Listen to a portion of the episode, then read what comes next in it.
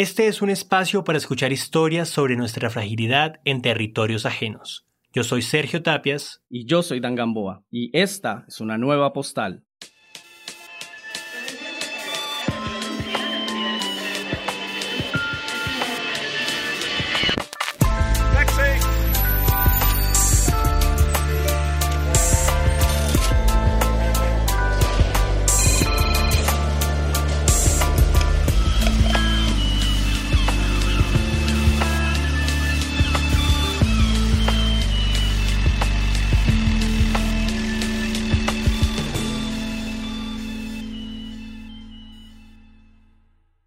Normalmente tendemos a pensar que una actividad turística, al relacionarse con el ocio, no tiene por qué cruzarse con situaciones extremas, tensas, de pánico o de peligro.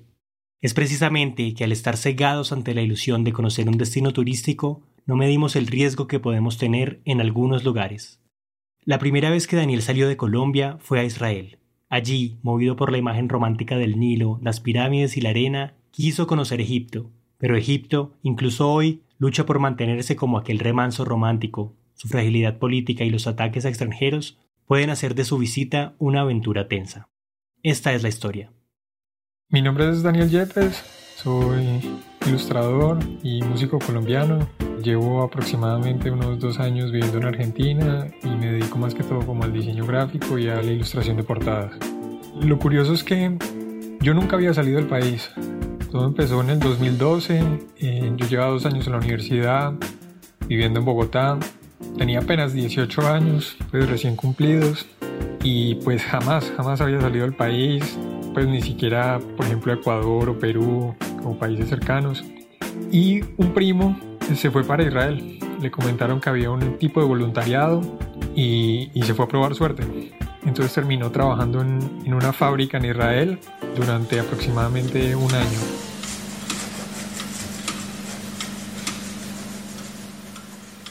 Ya faltando un mes para, regresarse a Colombia, pues me llamó y me dijo, parce, ¿eso por qué no, no se viene? Es una gran oportunidad, puede aprender inglés, puede conocer. Y pues yo vi una buena oportunidad para conocer otro país, para viajar, para conocer gente. Y me animé, hablé con mis papás, los convencí y decidí irme para Israel.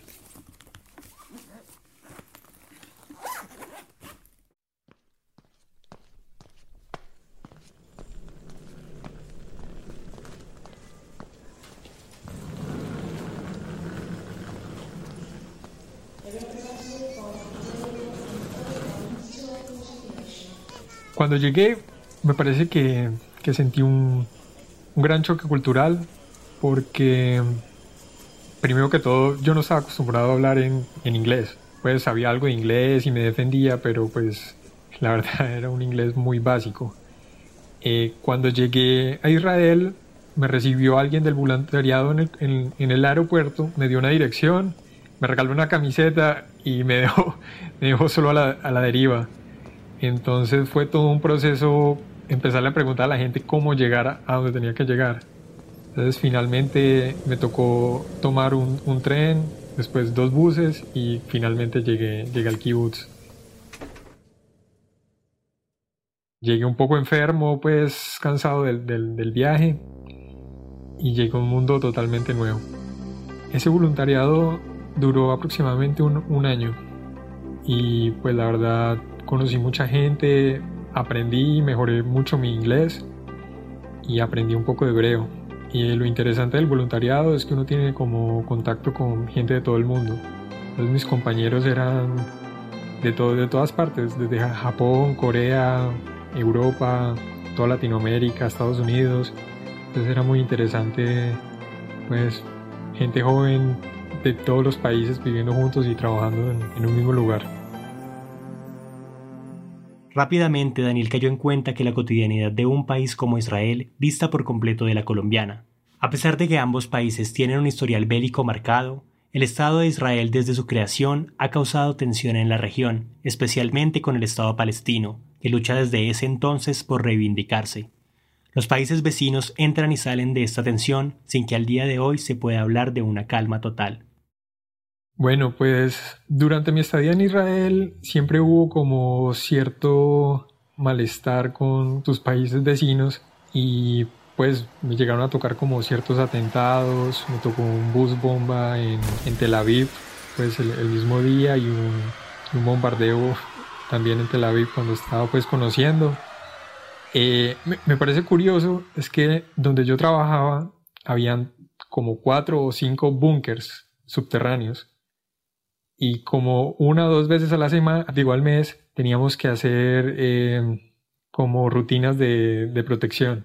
Entonces, cómo debíamos entrar al búnker, que cómo sonaba la alarma, pues todo, todo este proceso.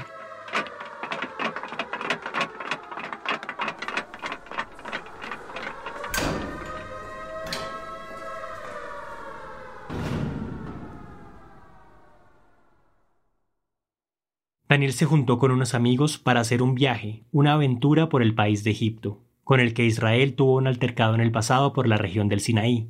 Deciden entonces cruzar a pie la frontera, por el borde entre Eliad y Taba, y después de pasar los complejos turísticos y dejar atrás el ruido de la playa, lentamente empiezan a notar la hostilidad del desierto. Eh, en esa época habían acabado de como de derrocar al, al presidente y habían bastantes protestas y bastantes manifestaciones en Egipto.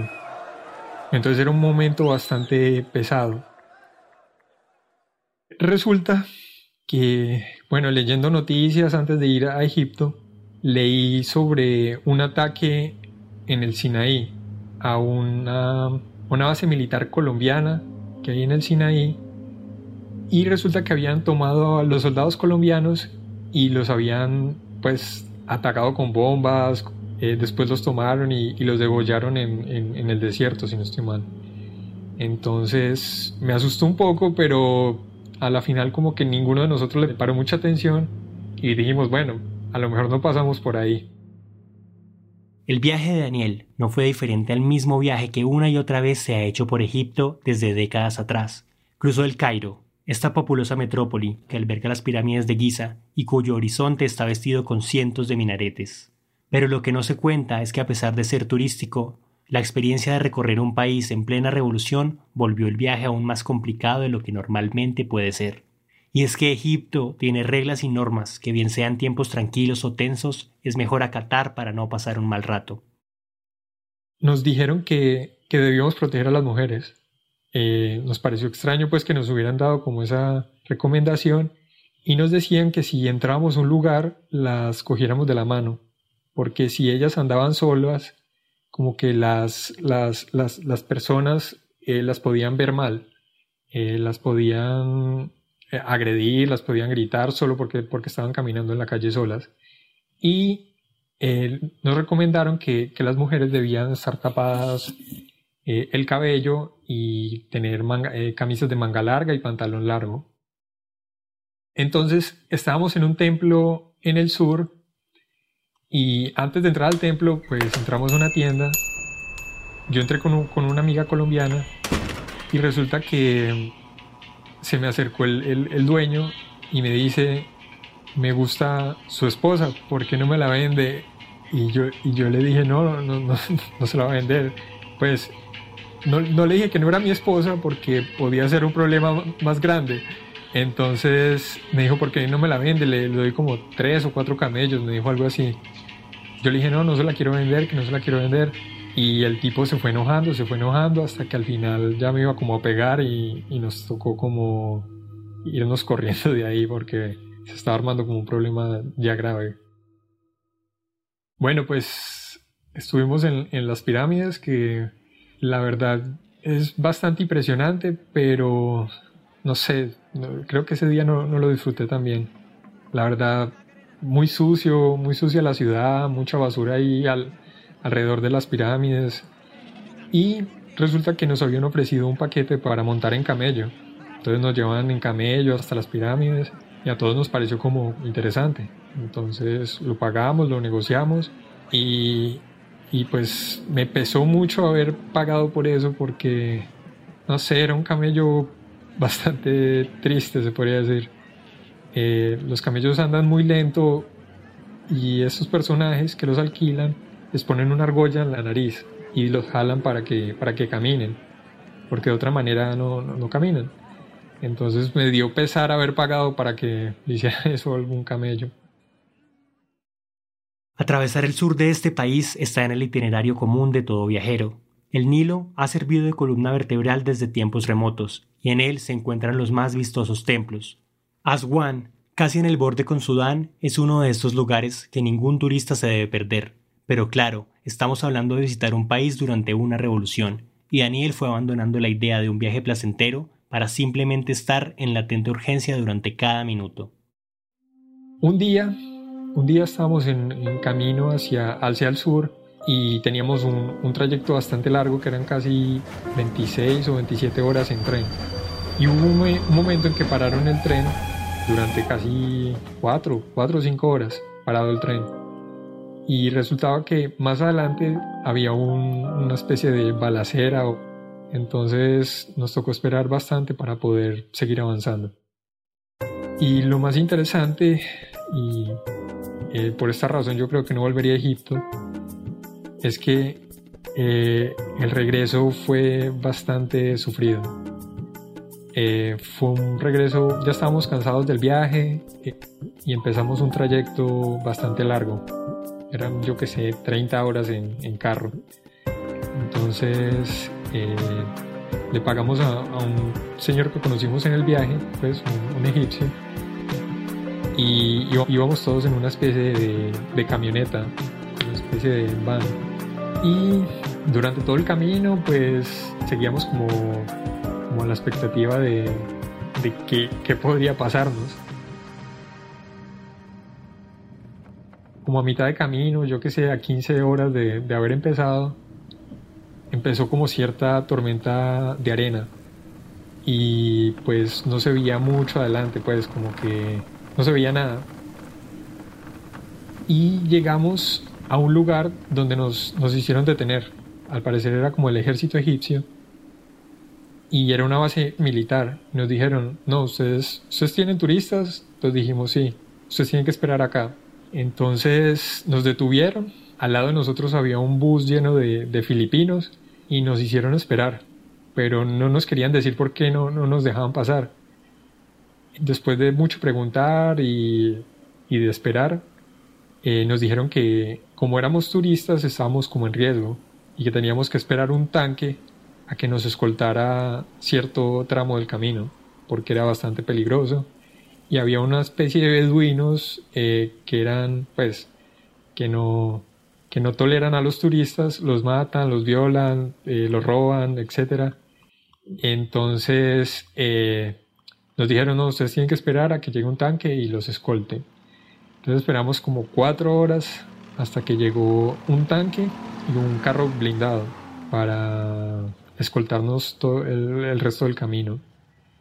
Entonces, eh, en ese momento como que todos caímos en cuenta como estamos en riesgo y podemos morir en cualquier momento. Entonces, iba el carro blindado al frente, eh, nosotros atrás y más atrás iba el bus de filipinos y el tanque.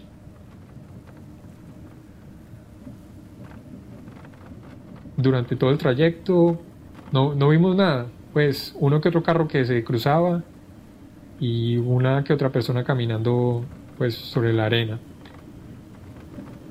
Más adelante, como tres horas de, de, de estarnos escoltando, se despidieron, dieron la vuelta y se regresaron.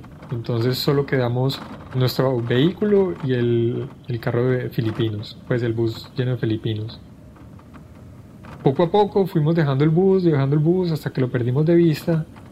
Y no sé si había llovido mucho, si, eh, si era lo normal, pero el camino estaba totalmente lleno de arena. Entonces el cemento casi no se veía. Entonces íbamos muy, muy, muy, muy lento. En este punto del viaje, el ocio y el placer ya estaban en segundo plano. Todo pasó a ser una serie de casillas a marcar en el menor tiempo posible. La casilla del sur ya estaba marcada, y para ganarse algo de paz, o tal vez para celebrar la buena suerte que había tenido hasta ese momento, Daniel y su grupo deciden de una vez por todas salir de Egipto. Otras tres, cuatro horas de trayecto, cuando yo, yo veo, veo una bandera y me doy cuenta que es la bandera colombiana. Y yo en ese momento digo, bueno, ¿qué está haciendo una bandera colombiana acá en medio del, desierto? ¿Por qué? Una bandera colombiana. Bueno, más adelante se va acercando un, un edificio bastante destruido y parece abandonado. Y con una mancha bastante negra como, como de explosivo. Y ahí fue donde todos caímos en cuenta de que estábamos en el lugar donde había sido el atentado. Y estábamos, yo que sé, a tres o cuatro, no, por ahí tres semanas de, de haber ocurrido. Entonces dijimos, aquí hubo un atentado, aquí mataron a, algunos integrantes del ejército colombiano y ya no estamos protegidos, estamos solos en medio de la nada, en medio del desierto teníamos como bastante miedo de, morir. Eh, entonces, no sé, todos nos pusimos bastante nerviosos, más de uno lloró y el camino fue bastante extraño porque la persona que iba conduciendo, pues era un egipcio, eh, le hacía luces a los carros que pasaban. Entonces de vez en cuando se nos cruzábamos con alguna camioneta y, le hacía luces, pero estábamos de día. Entonces me parecía muy extraña esa seña de por qué, por qué nuestro guía le está haciendo luces a otro carro en pleno día. Pues que fuera de noche, uno dice, bueno, es para seguridad, cualquier cosa, pero de día haciéndole luces al otro. Entonces ya, ya, estábamos como bastante asustados y, y nos pues pasamos yo que sé, cuatro, cinco, seis carros eh, durante el camino pero estábamos muy asustados porque decíamos, bueno, uno de estos nos para eh, y nos dispara, nos secuestra, cualquier cosa. Entonces estamos bastante asustados porque pienso que estamos en una zona bastante peligrosa. Daniel y sus amigos llegaron a su destino en Israel, y aunque estaban fuera de Egipto, el solo hecho de haber visitado este país en tan crudo momento siguió acarreando problemas, incluso en la salida misma de Israel, donde por pocos segundos casi pierde su vuelo de regreso a Colombia no le diría a la gente que no vaya, pero pues la verdad no, no volvería a Egipto. Como que agradezco esa experiencia, como que me hizo reflexionar bastante sobre, sobre la vida, que hay gente que vive en peligro constante. Ser turista no es garantía para visitar un destino y que todo salga a la perfección. La realidad existe, es cambiante e involucra a todas las personas que están presentes en una ciudad en crisis o en un país en plena revolución. Daniel y sus amigos se dieron cuenta de esto a medida de que su viaje se tornaba en una secuencia de intranquilidades. Gracias a todas las personas que nos escuchan. Pueden encontrarnos en las redes sociales como Postales Pod. Para escuchar el resto de los episodios pueden visitar caracolpodcast.com o usar la app de Caracol Radio. También estamos en Spotify, Apple, YouTube o en tu plataforma de podcast preferida. Para más información, pueden entrar a postalespot.com. De parte de Ariel, Dan, Catherine y Sergio, un abrazo y hasta la próxima postal.